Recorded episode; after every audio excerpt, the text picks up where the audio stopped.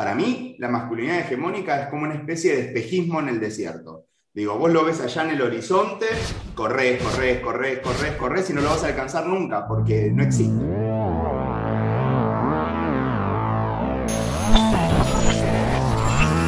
El hombre llegó a la luna. Y ahora no podemos llegar a las 10 de la noche que tenemos flor de despelote. ¿Alguien quiere entregar algo más? Fuerte como el acero. Cosas de hombre.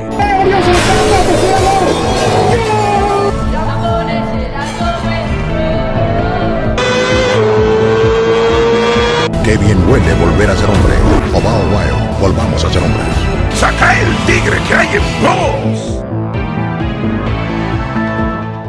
Durante cientos de años, los varones cis heterosexuales, es decir, los que nos percibimos con el sexo asignado, hemos tenido la posibilidad de dominar el mundo. No quiere decir que en este 2021 hayamos dejado de hacerlo, ya que una mujer y una travesti o trans mueren todos los días. Sí, es cierto que algunas cosas, con leyes por supuesto, han dado lugar a conquistas hacia la obtención de más libertades para las mujeres cis heterosexuales y el movimiento LGBTIQ.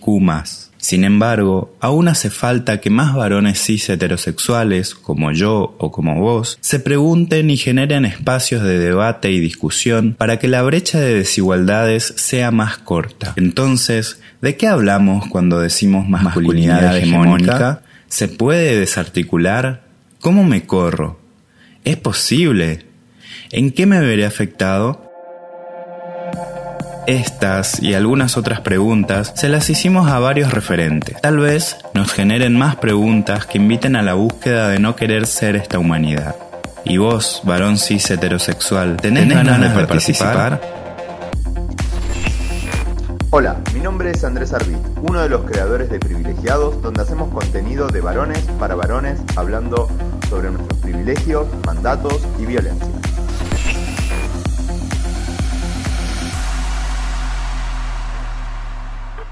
La masculinidad hegemónica viene a ser esa masculinidad que puede cumplir con todos los casilleros de los mandatos clásicos que se le aplican tanto a la masculinidad como a la feminidad también, ¿no? Tenemos diferentes mandatos según con la genitalidad que nacemos en este sistema social en el que estamos inmersos.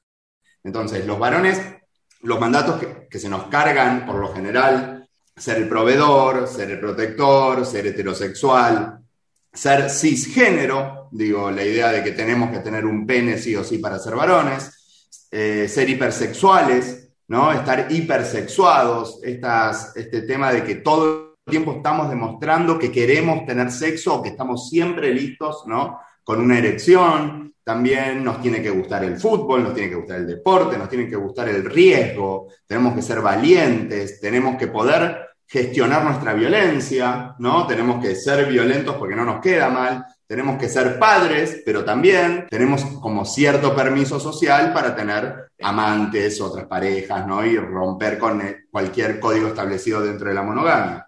Entonces, a mí me pasa que la masculinidad hegemónica y todos estos elementos, como también ser la razón, ¿no? Ser resolutivos, no llorar, no emocionarnos, todos estos elementos son parte ¿no? De las cajas que arman esta masculinidad hegemónica.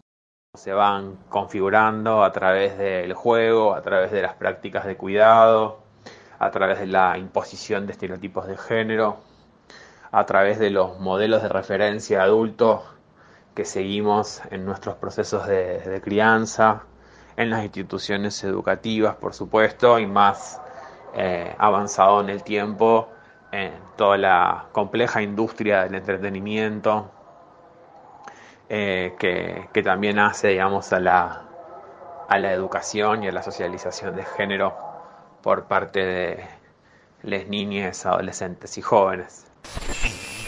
Buenas, les saluda Lucho Fabri desde Rosario, invitado por las compañeras de Tierra Roja. Yo soy integrante del Instituto de Masculinidades y Cambio Social y coordinador del área de género y sexualidades del rectorado de la Universidad Nacional de Rosario.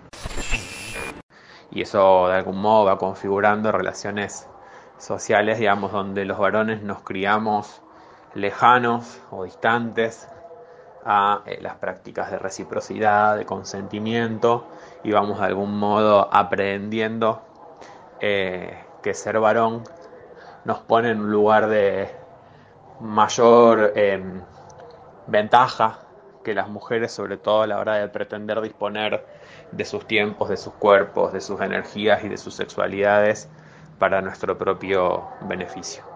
Toda fuga de una hegemonía es salirse de lo esperado, o sea, de cualquier tipo de hegemonía y de normatividad que estemos hablando. Cuando uno empieza a variar sobre esos rieles tan estipulados, algo sucede, obviamente, hay una reacción, y la reacción muchas veces tiende a ser punitiva. Hola, mi nombre es Lucas Fauno Gutiérrez, soy activista, periodista, soy puto, soy persona viviendo con VIH, actualmente soy editor de audiencias en Agencia de Noticias Presentes y todos los miércoles estoy en Segurola y Habana por Futurock con mi columna Armas de Destrucción Pasiva.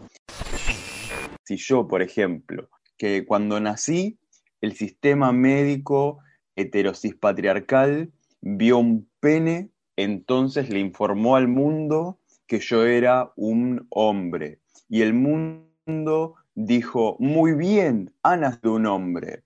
Entonces el sistema médico y el sistema social dijeron, bueno, este hombre porque tiene pene, a partir de ahora será heterosexual, no llorará, hará estas cosas.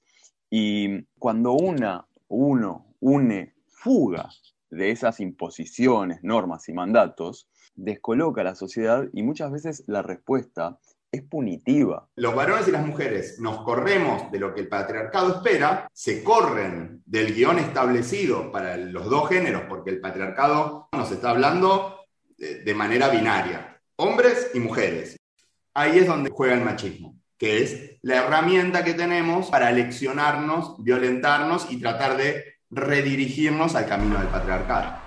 El varón no sabe ya más qué es la mujer en cuanto ésta sale de su colonización y de los roles con los que se preparaba una experiencia ya hecha y repetida durante milenios. La madre, la virgen, la esposa, la amante, la hija, la hermana, la cuñada, la amiga, la prostituta, la mujer era un producto confeccionado de manera tal que él no tuviese nada que descubrir en ese ser humano. Cada rol le ofrecía al varón sus garantías.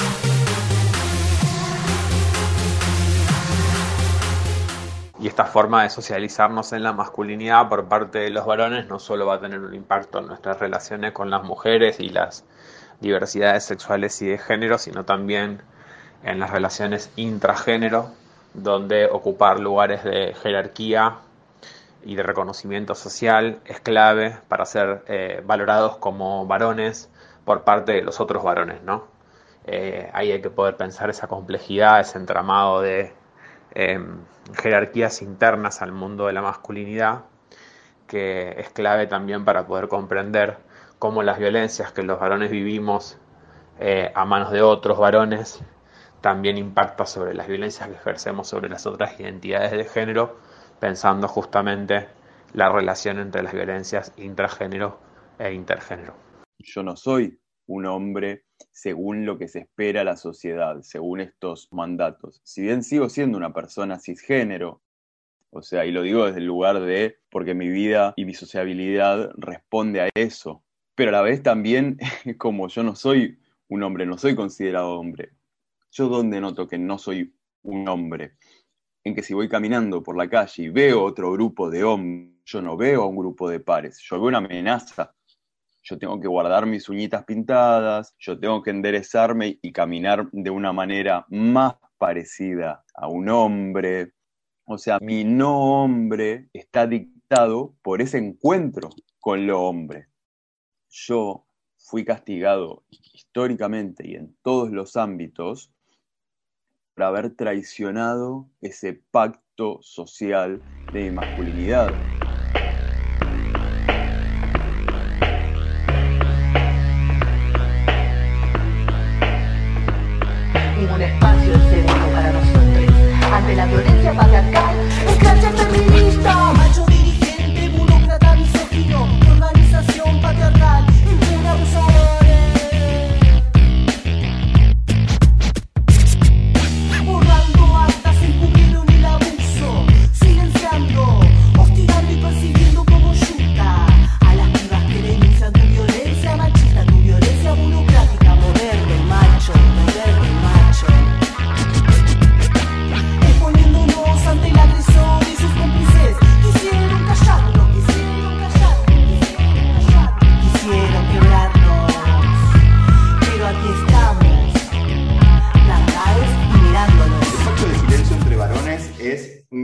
Establecido que tenemos, como todos los códigos de la masculinidad, que no son dichos también, ¿no?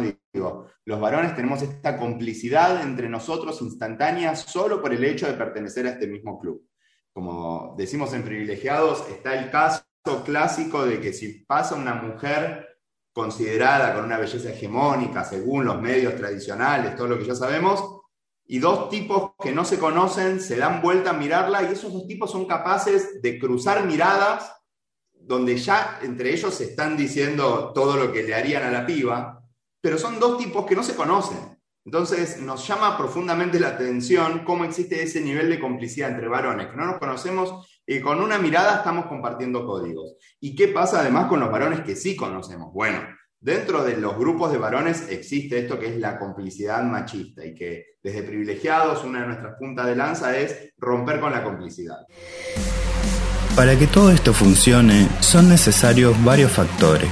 El más fuerte es el pacto de silencio o camaradería que tienen varones con varones. Se cubren, se apoyan y más. ¿Qué podemos hacer entonces?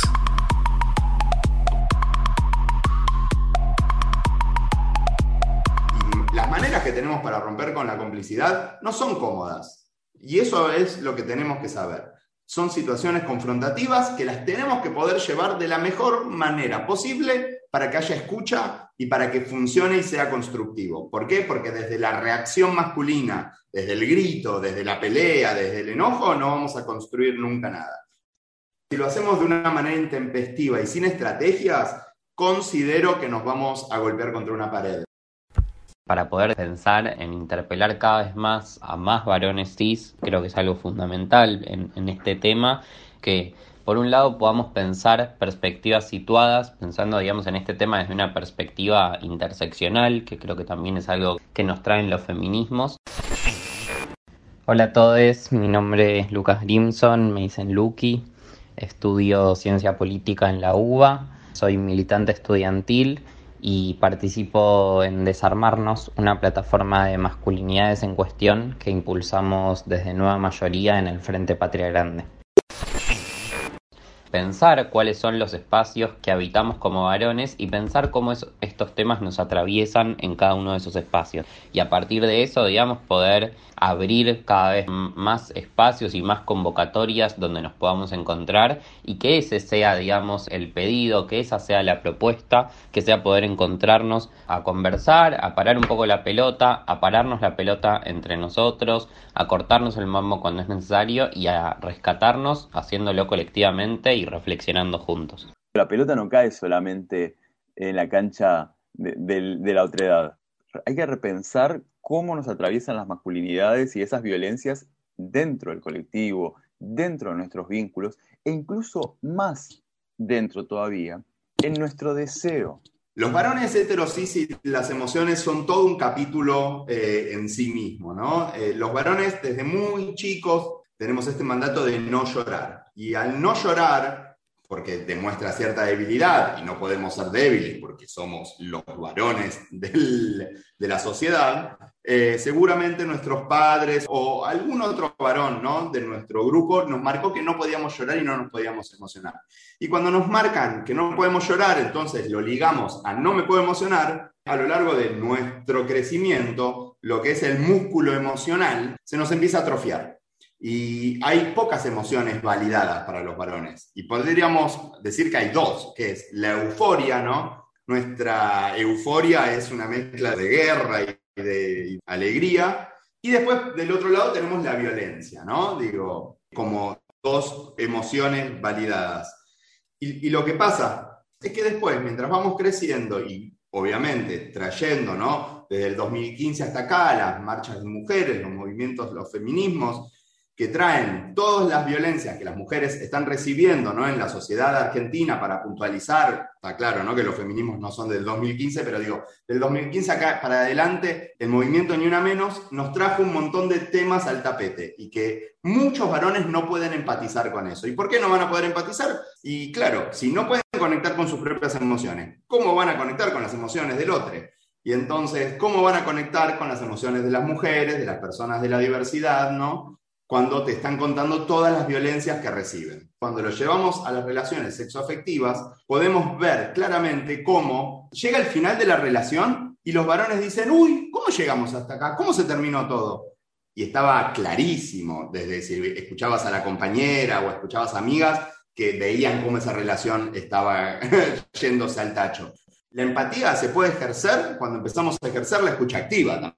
Entonces, en las relaciones sexoafectivas, ¿cómo vamos los varones a empatizar y a escuchar si además estamos siempre en nuestra posición de poder? ¿no? Si no estamos pudiendo ejercer la escucha activa, menos vamos a estar ejerciendo y ejercitando la empatía. Entonces, para poder trabajar la masculinidad, para poder repensarnos como varones, tenemos que empezar a ser seres empáticos y a escuchar. Digo, es desde la escucha activa que los varones podemos empezar a conectar con nuestras parejas, con lo que sienten, con lo que viven, y porque, de nuevo, si no usted se escucha, ¿cómo vamos a proceder con el consentimiento dentro de nuestras relaciones sexoafectivas? Creo que todo tiene que ver con el diálogo y con la escucha, ¿no? Que es algo que los varones, como estamos en nuestra posición de poder, nos cuesta ejercer.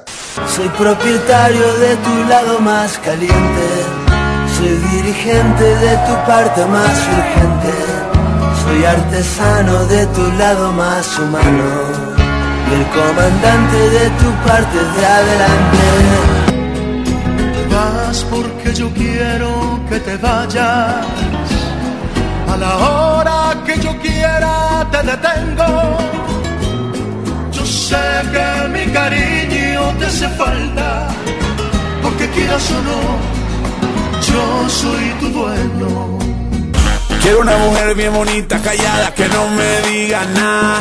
Que cuando me vaya en la noche y vuelva en la mañana no diga nada. Que aunque no le guste que tome, se quede callada y no diga nada. Quiero una mujer que no diga nada, na, na, na, na, na, na. Esto va a ir configurando relaciones sociales basadas en la desigualdad y en las asimetrías de poder y por supuesto todas estas relaciones que se dan a nivel macro eh, también tienen su, su dimensión micropolítica en la socialización de las personas desde su más tierna infancia, ¿no? Creo que nosotros, los varones cis, tenemos múltiples desafíos que creo que en primer lugar tienen que ver con poder pensar a partir de, de, los debates y de las discusiones que vienen trayendo los feminismos, de qué manera nos atraviesan cada uno de esos debates, sabiendo que, que muchas de esas cuestiones tienen que ver con lo que hacemos y con lo que nos pasa en nuestro día a día. Creo que ese dejarnos atravesar, digamos, está ligado en, segundo lugar a otro desafío que creo que tiene que ver con el hacernos cargo de esas cosas que hacemos en nuestra vida más cotidiana y de poder repensar muchas de esas cuestiones. Y creo que se suma, digamos, a estos desafíos un tercero que me parece que tiene que ver con el cómo vamos a repensar esas cuestiones y ahí yo creo que es fundamental que lo hagamos colectivamente, que nos podamos hacer cargo, digamos, de estas discusiones de forma colectiva y que podamos compartir también con otros varones reflexiones al respecto. Que nos animemos a que todos, todas y todes podamos eh, criar y enseñar a todas las infancias, niñas, niñas y adolescentes ¿no? de la sociedad. Corrernos de esta idea de, eh, ¿no? como lo que se podía escuchar en una plaza, como, ¿qué, ¿qué querés enseñarle a mi hijo? Si es mi hijo, le enseño yo en mi casa. No, ya no existe más, además, esta idea de lo privado, ¿no? Como no te metas es privado. No, no, no, no. Ahora nos metemos en todo, ¿no? Digo, esa frase de con mis hijos no te metas, nos vamos a meter con sus hijas, sus hijas, sus hijos, su vida en pareja, su vida en el trabajo, su manera de vincularse en la calle, y los tenemos que meter, porque si no, ¿cómo vamos a transformar la cultura machista en la que estamos viviendo? Metiéndonos, como dicen, algo que traigo de los activistas antirracistas es, ya no hace falta, ¿no? Con no ser racista, sino que hay que ser antirracista. Bueno, con el machismo pasa lo mismo. Ya no hace falta con no ser machista, ahora hay que ser antimachista. Tenemos que estar listos, despiertos y atentos, los varones heterosis, para poder marcarnos entre nosotros, porque si no, de nuevo, también te dicen, bueno, pero ¿por qué no lo hacen las mujeres y las personas de la diversidad? Porque lo que estamos haciendo, de nuevo, es dejando en las personas que son las víctimas de ciertas violencias la responsabilidad de que esa violencia se termine. Si no nos involucramos, la violencia de género va a seguir existiendo. La idea de hackear el sistema me parece no solo hermosa, sino también necesaria. No hace falta conocer machista, ahora hay que ser antimachista.